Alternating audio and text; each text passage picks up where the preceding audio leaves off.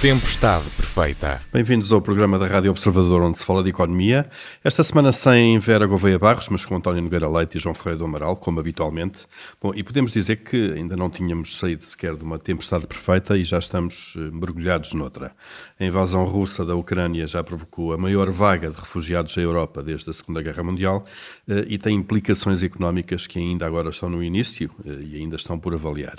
Hoje olhamos para as mudanças económicas estratégicas e duradouras que podem sair deste conflito e também para o impacto eh, concreto no mercado da energia. Eu sou o Paulo Ferreira e esta é a Tempestade Perfeita.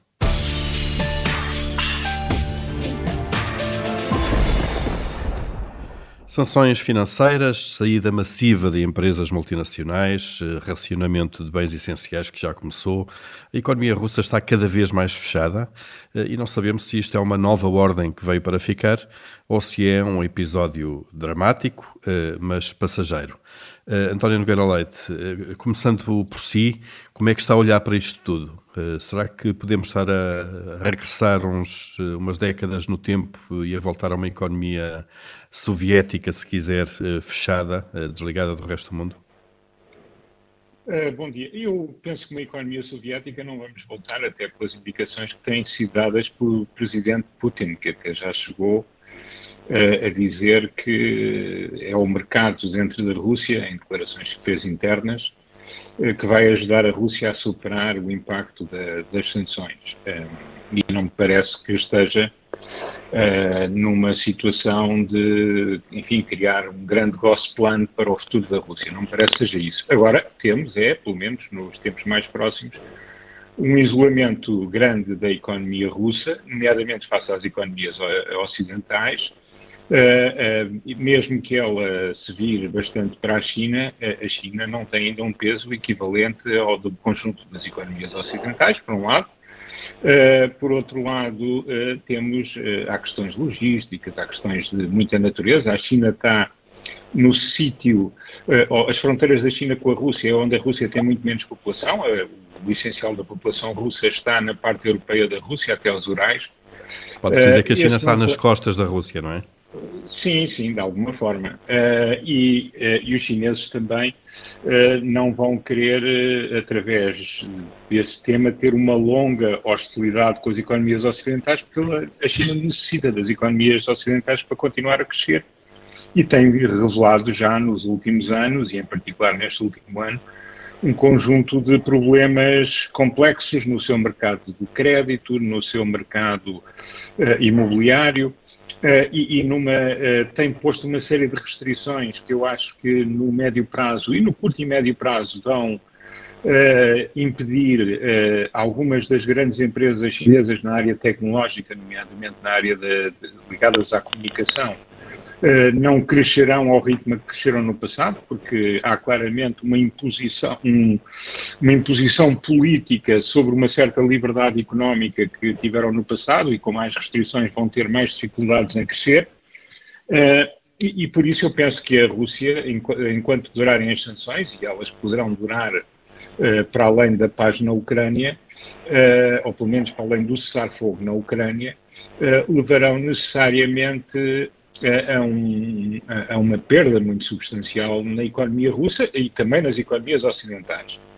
Uh, se bem que os russos têm que debelar uh, problemas maiores, é facto que as economias ocidentais, independentemente do impacto das sanções, vão ter de refletir seriamente sobre um, uma série de temas sobre os quais têm falado, mas não têm pensado profundamente e, sobretudo, não têm tomado as decisões adequadas prende-se, por exemplo, com a questão da energia. Quer dizer, toda a política energética da União Europeia, eu já o disse várias vezes, e eu não sou sequer uh, um expert uh, em energia, uh, é uma política profundamente errada, porque é um princípio económico básico. Quando uma pessoa está muito dependente de uma determinada fonte, acaba por ter um desidrato final mais negativo do que se tiver mais alternativas. E a Rússia não é a única produtora de gás natural, longe disso, uh, e, e, portanto, a Europa pôs-se numa situação muito complexa. vai ter de repensar a sua política energética. Tivemos ainda hoje uma ameaça do presidente russo, ou pelo menos esta noite ou hoje de manhã, uma, uma ameaça de, de corte de, de, fornecimentos de gás em função dos desenvolvimentos da guerra. Não sei se é uma ameaça séria, se é apenas mais um elemento negocial posto em cima da mesa, mas o que é facto é que a Europa tem que pensar duas coisas. Uh, já vimos com a, a, a epidemia Covid muitas pessoas levantarem a questão de que, ainda que isso possa trazer perdas económicas, uh, pode haver uma vantagem grande em em termos de segurança, nos mais variados níveis, não apenas segurança militar, em ter, por exemplo, cadeias de valor não tão dispersas pelo mundo e mais concentradas em áreas onde a atuação é mais fácil. Mais próximas uh, daqui, não é? Mais claro. próximas. Uh, esse é um ponto. A questão não desapareceu e não se lhe deu resposta ainda. Uh, por exemplo, a indústria europeia foi dando respostas no, no PRR não no português, mas em geral, por exemplo, ter objetivos de, de, de produção de semicondutores uh, muito, uh, muito mais ambiciosos do que aquilo que tinha sido a tendência dos últimos anos, onde a Europa tinha vindo a criar perda de mercado em algo que é fundamental para uma série de indústrias em que a Europa é forte. Portanto, esse é um primeiro aspecto. O segundo aspecto tem a ver uh, com a questão energética e com a sua importância geopolítica, que sempre existiu sempre existiu. Uhum. Eh, as, as, guerras no Oriente Médio foram muito importantes também, uh, não porque Israel ou a Palestina sejam uma zona produtora de petróleo, mas porque estão na proximidade e há intervenientes diretos e indiretos que foram produtores de petróleo numa altura, uh, e são, numa altura em que a Europa e os Estados Unidos ainda eram mais dependentes dessas importações do que são hoje. E mudou-se muita coisa também em função de garantir alguma segurança para os países que estavam muito dependentes. Portanto, eu acho claro. que aqui vai necessariamente acontecer a mesma coisa. A mesma coisa. E, e, sobretudo, era importante que na Europa, não, uma vez passado o susto, e eu espero que passe o susto, e é mais do que um susto, mas uma vez passado o susto para, o, para a Europa Ocidental, eh, que não se volte a enfim, há, há, um, há, um, certo equilíbrio bruxelense em que muito se fala e nada se faz. Portanto, a Europa tem que, de facto, aprender em várias áreas, na área militar, mas também na área da energia, com o que esta guerra, infelizmente, nos ensina a todos. Muito mais duramente aos ucranianos, muito mais duramente aos russos, mas a todos os europeus todos os europeus. João Ferreira do Amaral também é desta forma que olha para, para este conflito e também para aquilo que pode ser a evolução da economia russa e também da globalização, de alguma maneira. Sim, eh, em primeiro lugar, em relação às semelhanças ou, ou às possibilidades de uma, uma, aproximação no futuro àquilo que era a União Soviética, penso também, tal como António, penso que isso é, é esse cenário, não me parece viável, até por uma razão, porque, por, por um lado, o, o poder o poder político russo não é nem de longe eh, nada tem a ver com o, que era, com o que era o mercado e a população do chamado Bloco Soviético, que incluía não só uh, a União Soviética propriamente, mas também os países do chamado Pacto de Varsóvia, que tinham também um sistema de cooperação económica. Portanto, agora estão é, muitos deles na União Europeia. Na claro. União Europeia e, portanto, não, uh, uh, só a Rússia propriamente representa apenas perdão, metade da população da, da, então União Soviética, com a saída das repúblicas, das várias repúblicas, uh, quer na Europa, quer na Ásia.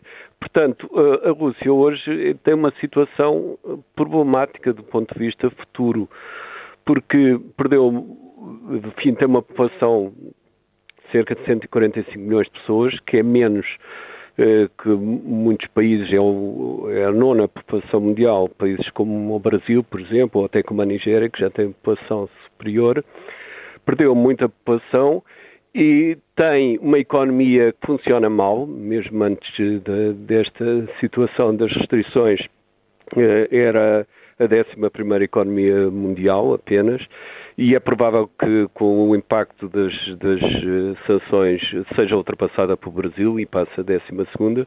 Portanto, não tem nem na população, nem na, nem, no, nem na economia condições para ser uma grande potência. esse, o papel que tem de grande potência deve-se ao armamento exclusivamente, ou seja, e também a algumas produções de matérias-primas importantes, nomeadamente o petróleo. E isso é algo que é, que é muito problemático para o futuro da Rússia, principalmente se ficar isolada, eh, como é, é, parece a estratégia que o Ocidente está eh, a seguir, a tentar isolar a Rússia. E, nessa altura, a economia, a economia russa será ainda eh, mais afetada por isso e ainda menos condições depois trará para a Rússia ter um futuro relativamente possível é? como, como uhum. potência. Portanto, eu penso que esta situação será de, digamos, será algo de um pouco anómalo do mundo que irá ser o isolamento de um país grande, que tem muito armamento e poder militar e, e, nuclear grande, mas que do ponto de vista económico é um anão, num, certo sentido. Ao pé, eh, justamente, de uma economia emergente, como a economia, que já é mais que emergente, que já emergiu, por assim dizer, que a economia chinesa, que sendo a segunda economia mundial, está em progresso cada vez maior. Portanto, eu penso que isto altera radicalmente os dados da, da, da questão e, e, portanto, penso que aí entramos num desconhecido. Não, não, sei quais são as alternativas depois a partir daí, haverá muitas, eventualmente, mas não estou a ver quais. E, João, pode-se pensar que pode haver aqui um alinhamento, um novo alinhamento, precisamente entre a Rússia e a China, uh, e que no fundo eu, eu haja aqui um novo bloco. Um alinhamento Rússia-China ou um alinhamento Rússia-Ocidente, não há mais possibilidade. A possibilidade de criar condições através de, de, da estratégia da União Soviética é um desastre que, que, anunciado e que vai ser, de certo, um desastre não só para a Rússia, como para ele próprio. Também, provavelmente, enquanto, enquanto de, de, ditador uh, máximo da, da Rússia. Uh, em termos da, da União Europeia, de facto, o problema básico é o da energia, o António já disse o essencial, portanto não vale a pena eu estar a, adicionar, concordo inteiramente com, com, a visão dele. Uh, junto apenas a questão alimentar, que do meu ponto de vista também é importante. Não é a primeira vez que e recentemente que há uh, algum stress na, na, questão alimentar, houve em 2008, justamente na altura de um outro choque petrolífero que nessa altura existiu, e portanto penso que a Europa tem uh, uh, aí um campo onde é preciso melhorar a questão da autonomia alimentar, pelo menos do ponto de vista da, daquilo que é o essencial. Não é? Uhum. E, António Nogueira Leite, nós tivemos, isso agora também com a pandemia, uma certa noção de que a globalização tendo muitas vantagens para muita gente, também traz problemas, precisamente porque cria centros de especialização e depois, quando se quebram de alguma forma as cadeias logísticas, eh, causa problemas que ainda hoje sentimos. Será que isto é mais um passo nesse sentido? Ou seja, será que já atingimos no passado, nos últimos anos, o máximo de globalização que podemos ter em termos económicos? Eu penso que nos próximos anos vamos ter menos globalização e não mais globalização. Uh, eu uh, julgo que há um conjunto de preocupações. É, é evidente que, por um lado, temos de estar conscientes que isso significa globalmente menos crescimento. Uh, mas eu julgo que, por outro lado, significa mais segurança e, porventura, depois de, deste conjunto de eventos muito negativos e globais que nos atingiram, a pandemia e agora uma guerra desta dimensão na Europa, uh, penso que é muito difícil fugir às preocupações que resultam de precisarmos de controlar mais, uh, sabendo que isso implica perdas económicas, uh, saber, face à situação alternativa, mas acabar por escolher, e eu acho que é isso que vai acontecer, mais segurança versus mais crescimento. Portanto, ainda podemos ter um crescimento razoável acautelando uma série uh, de, de, áreas, uma série de competências, uma série de uh, autonomias que tínhamos perdido na globalização. Uh, e, e, eu acho que vamos avançar claramente nesse sentido, uh, porque, uh, enfim, os riscos que corremos estão muito presentes, eles materializaram-se, os riscos materializaram-se, e, portanto, eu acho que é muito difícil os líderes voltarem ao, passa a expressão, business as usual que aconteceu antes, antes destas crises. Da mesma maneira que o sistema financeiro nunca mais foi o mesmo do que era antes de 2008. Uh, ele continua a desenvolver-se, mas muitas das práticas desapareceram. Eh, no caso do sistema financeiro, foi uma preocupação maior com a transparência, uma preocupação maior com a regulação e a regulamentação. Eh, muita gente se queixa disso, mas o que é facto é que veio para ficar. Eh, pelo menos eh, já existe há uns anos e vai continuar.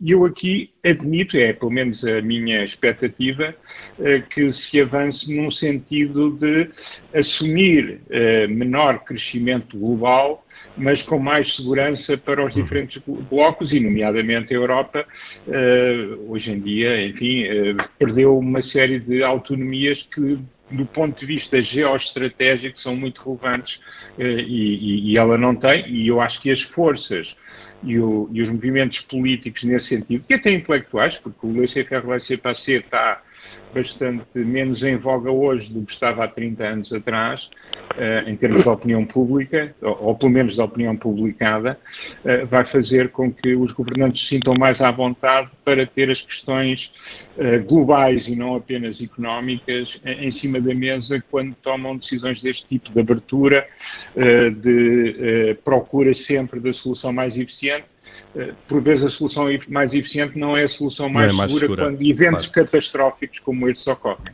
É? Ocorrem. João Foi do Amaral, muito rapidamente, concorda com esta visão, que a globalização já atingiu um pico e agora estamos uh, numa Sim, altura de voltar eu, a fechar eu, um pouco. Há sempre uma limitação uh, de valores na globalização, ou seja, uh, as pessoas nos vários países têm como valor supremo não é a globalização, tem outros valores, e nomeadamente tem os valores nacionais, que, que de facto condicionam brutalmente tudo o que é a ação da, da, economia e da globalização. Aliás, vemos isso na, na, na, Ucrânia. Provavelmente um dos erros de Putin foi ter subavaliado o sentimento nacional ucraniano, que está a permitir uma resistência grande. E, portanto, isso será assim, e penso que mais facilmente o poder político pressionado pelos valores de cada comunidade porá em causa a globalização do que porá em causa os valores nacionais. E, portanto, uh, aqui a necessidade é conjugar as duas coisas de uma forma harmoniosa. Isto é que o progresso económico continue, mas ao mesmo tempo os valores nacionais sejam respeitados. E penso que isso poderá ser feito desde que haja diga, a noção de que não pode ser uma globalização feita como, como há 30 anos pensava que passava, bastava uma desregulamentação de mercados para se atingir o, o, paraíso. Não é isso, já vimos que não é isso, mas penso que a globalização, do ponto de vista da liberdade de comércio, e pode continuar desde que haja sempre mecanismos que garantam aos países que a sua comunidade não desaparecerá no, no meio do mercado global, não é? Muito bem, ficam então estas notas eh, sobre este conflito. Vamos abrir o nosso Comitê de Crédito, vamos aprovar uh, ou chumbar o que se tem passado na atualidade. João Ferreira do Amaral, começando por si, o que é que aprova esta semana? Aprovo os esforços diplomáticos que estão a ser feitos para, para se tentar atingir um cessar-fogo e depois negociações sobre o futuro. São vários já os dirigentes mundiais envolvidos e alguns importantes. Portanto, tenho esperanças que isto possa, possa repor a questão, não no ponto de vista militar, mas do ponto de vista das negociações diplomáticas. Vamos ver então, ter esperança nesse caminho. António Nogueira Leite, qual é a sua aprovação esta semana? Estando obviamente de acordo com a aprovação do João, eu venho mais especificamente e numa matéria que nos diz mais diretamente respeito a aprovar a ideia de criar um fundo europeu para acelerar os investimentos energéticos com vista à redução uh, da dependência do petróleo e do gás russo.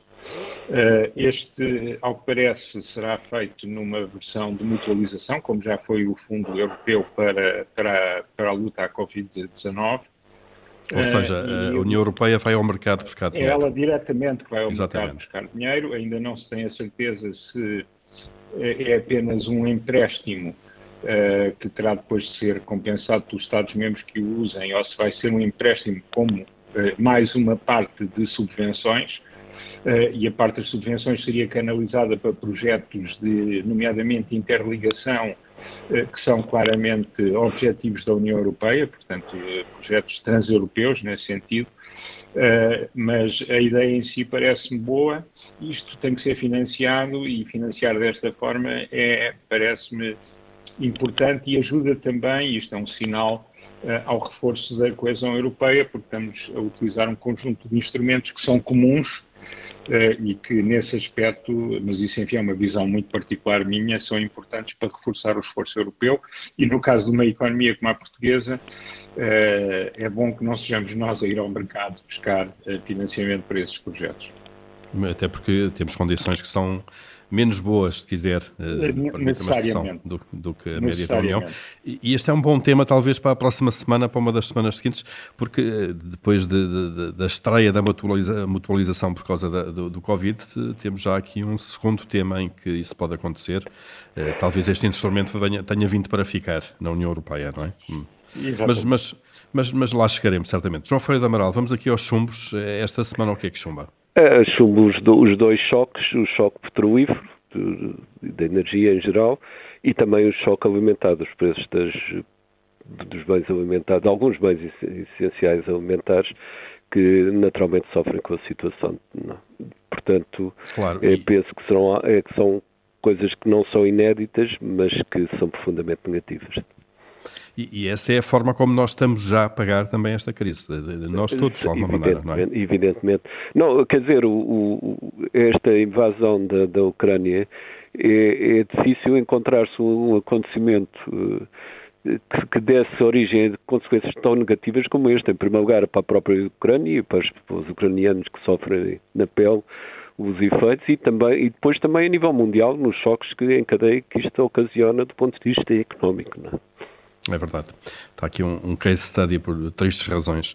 Uh, António Nogueira Leite, o que é que chumba esta semana?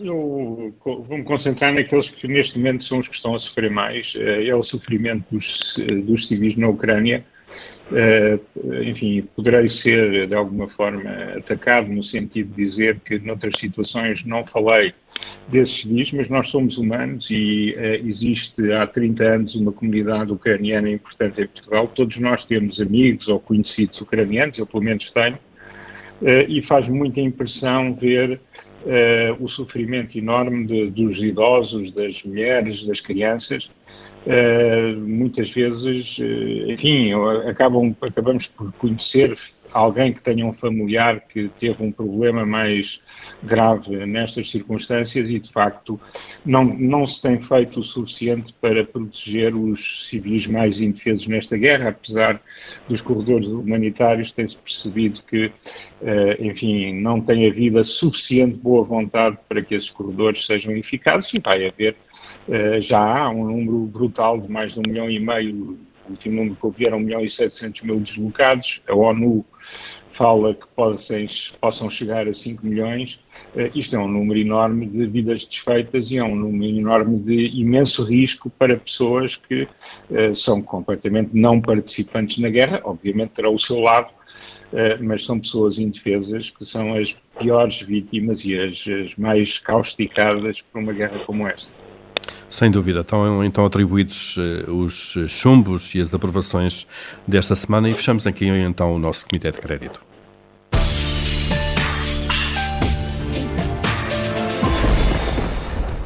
Vamos então fazer aqui um zoom à, questão da energia, eh, não são só os combustíveis, já, já neste programa falámos disso, mas olhando agora mais para a, realidade, para a realidade portuguesa, o que é que nós temos? Temos de facto uma subida galopante dos preços dos combustíveis, uh, tivemos esta semana o maior aumento uh, único de, de, que há memória, temos também os mercados da eletricidade com valores máximos, o preço do gás também a ser multiplicado várias vezes, enfim, ainda por cima estamos a falar de um bem que não tem alternativa e que todos precisamos eh, de consumir, eh, particulares e empresas. Eh, João Ferreira do Amaral, como é que o Governo há de encarar isto, ou como é que as autoridades hão de encarar isto? Subsidiar, baixar impostos, como é que se aborda uma coisa destas?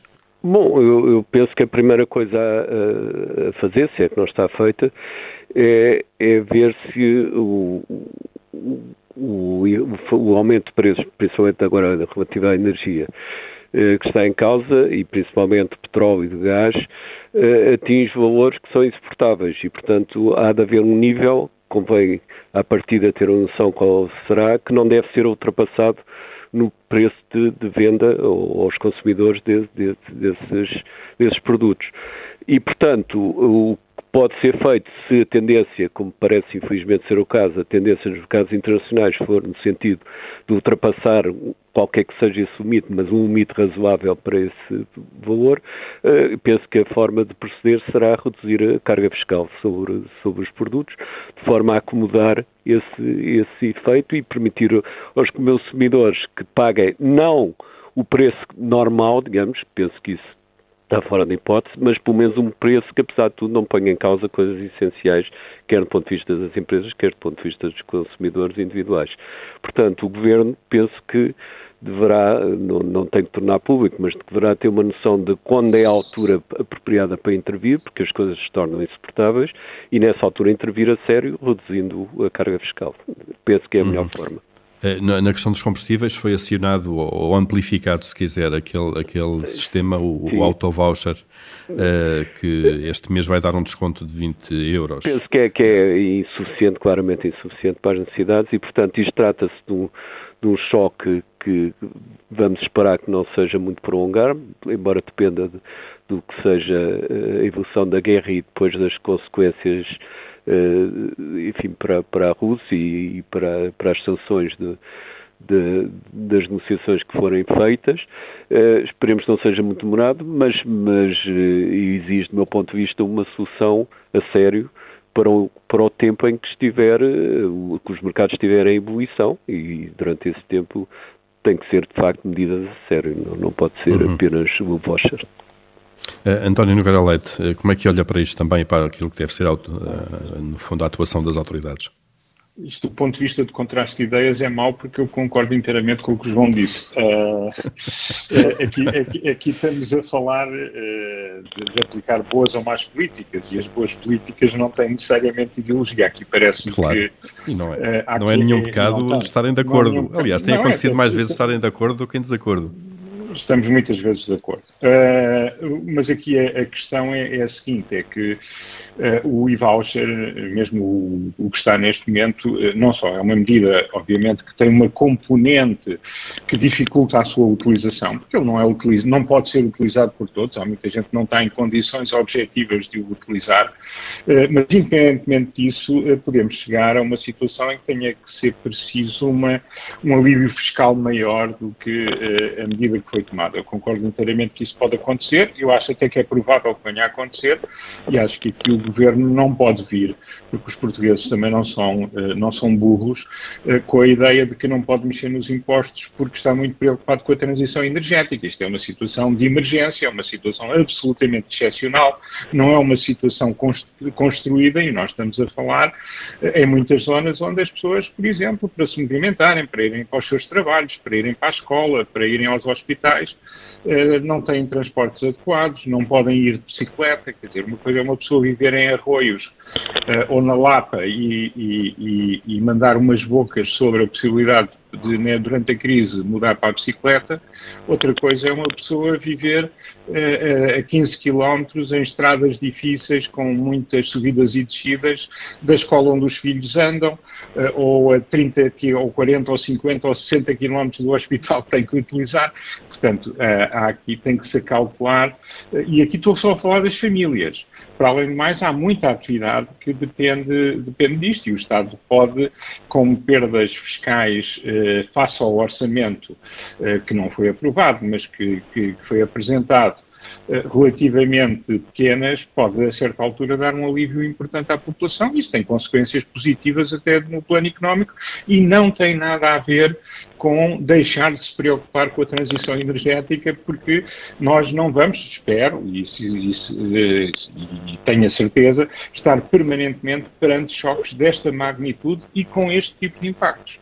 E, portanto, concordo perfeitamente com a sugestão do João Ferreira do Amaral. O Governo também, uhum. uh, devo dizer, por exemplo, a utilização de alguns fundos que tem, de alguns meios que tem, para manter os preços na área regulada da energia elétrica é uma medida que me parece adequada para, enfim, para a capacidade de sobrevivência de muitas famílias.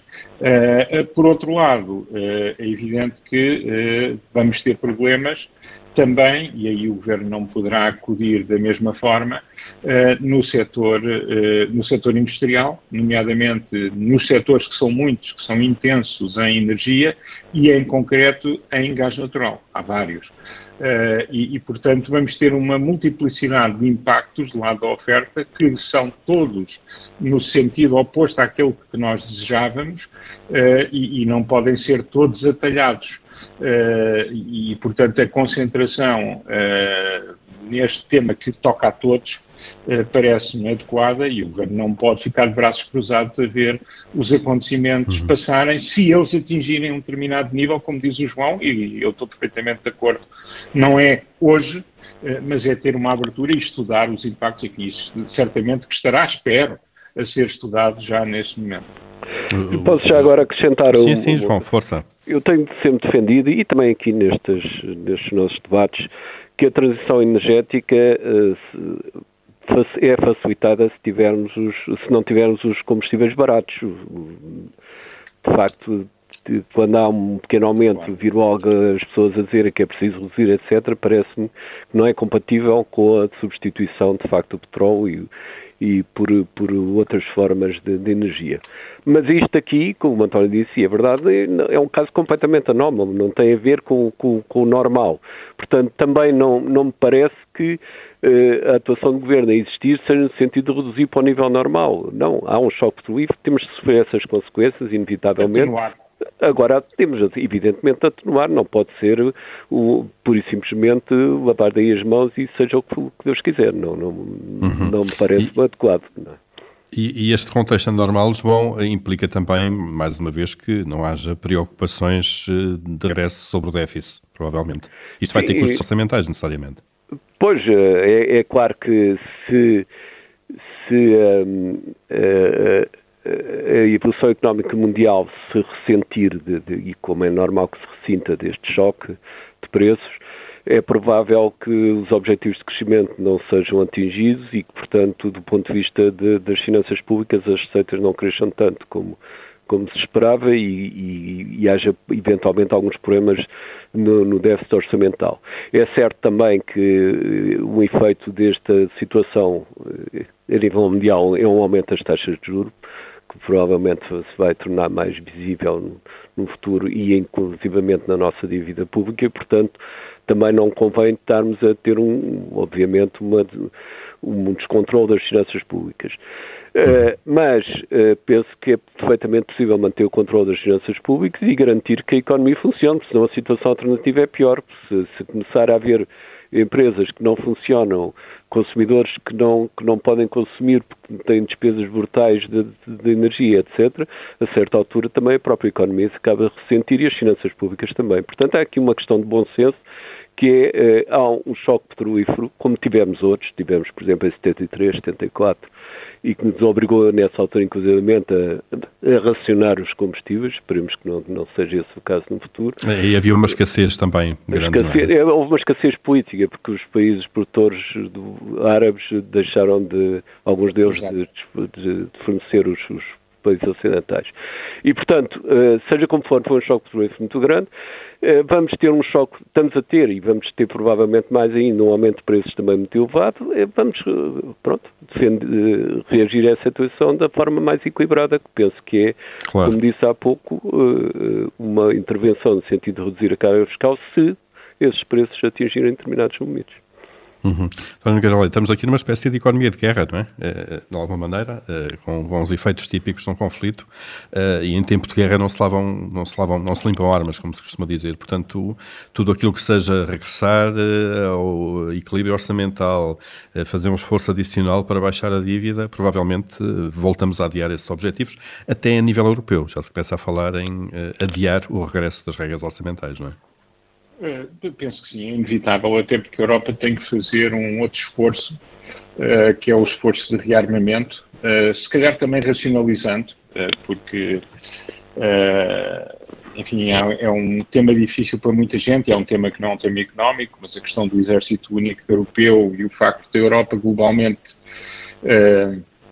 aplicar os seus euros na defesa de uma forma ineficiente, ao repartir pela decisão de 27 Estados diferentes, mas isto tem, obviamente, implicações políticas muito complexas, mas seja como for, independentemente disso, a generalidade dos países europeus já fizeram compromissos no sentido de aumentar a sua, a sua despesa pública em defesa. Uh, enfim, já ouvi falar as pessoas que os, os alemães como vão fazer aquele mega fundo para o rearmamento, que a França rearma-se e a Alemanha paga, mas isto não, pode, não é um negócio da Alemanha com a França, nem os alemães vão pagar o rearmamento da França.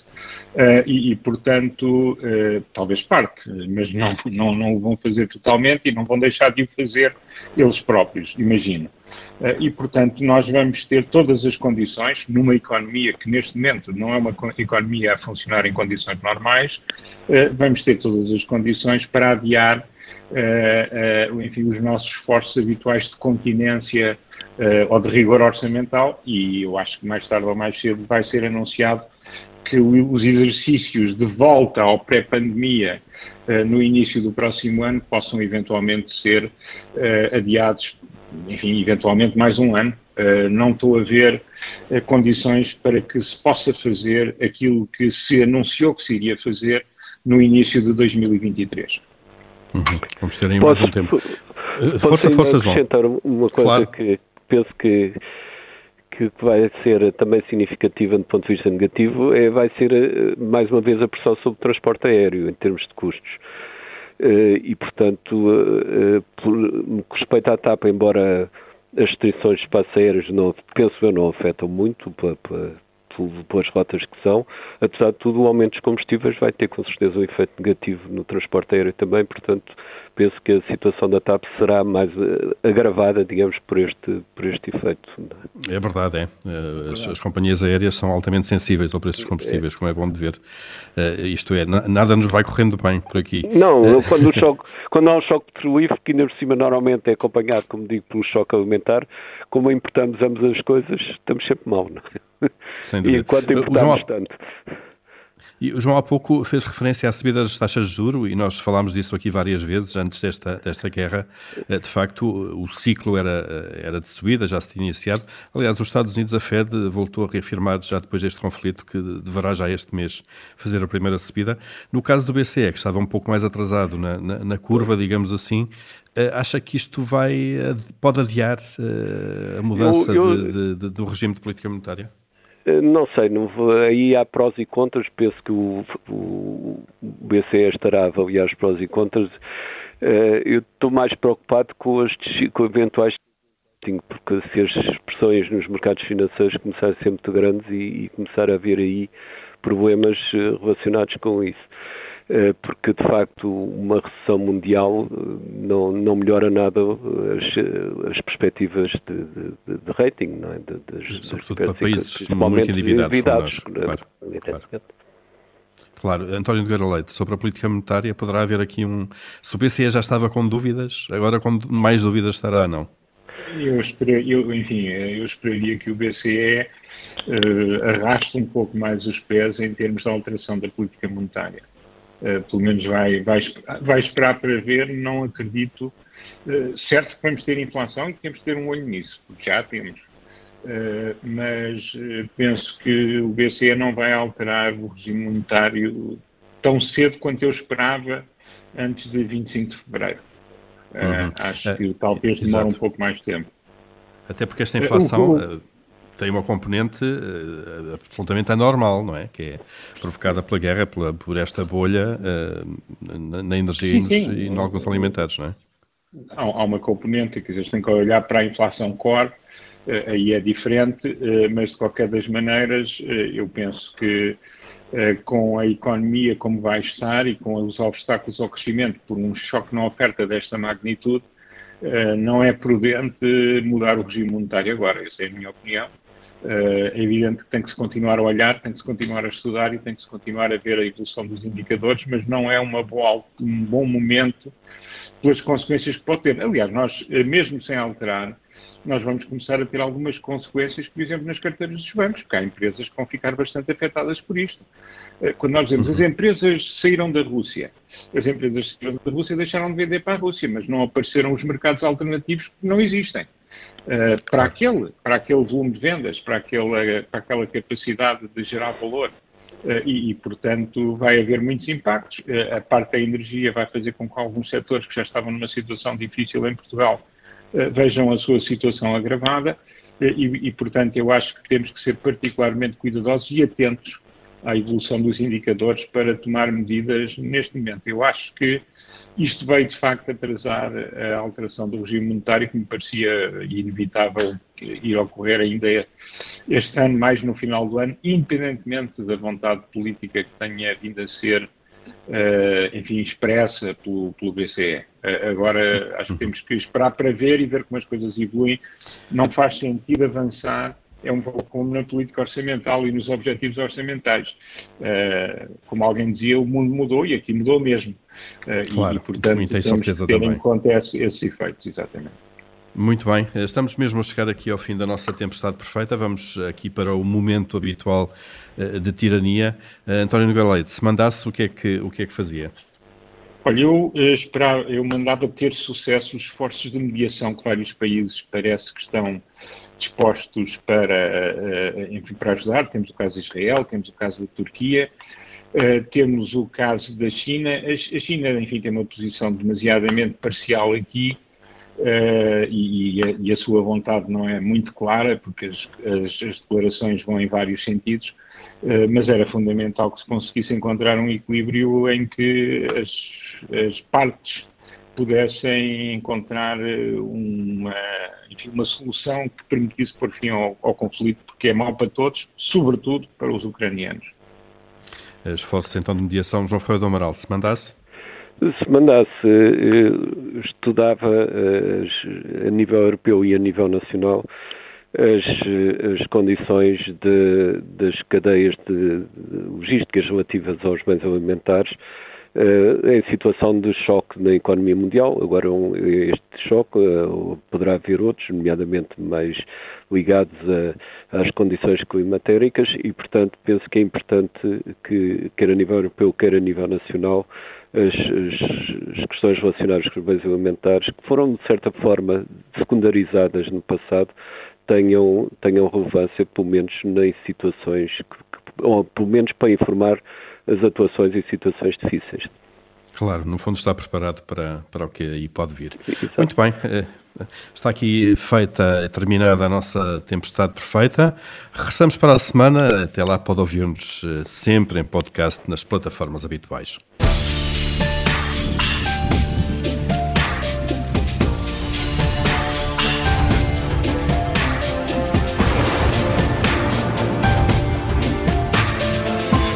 Tempestade perfeita.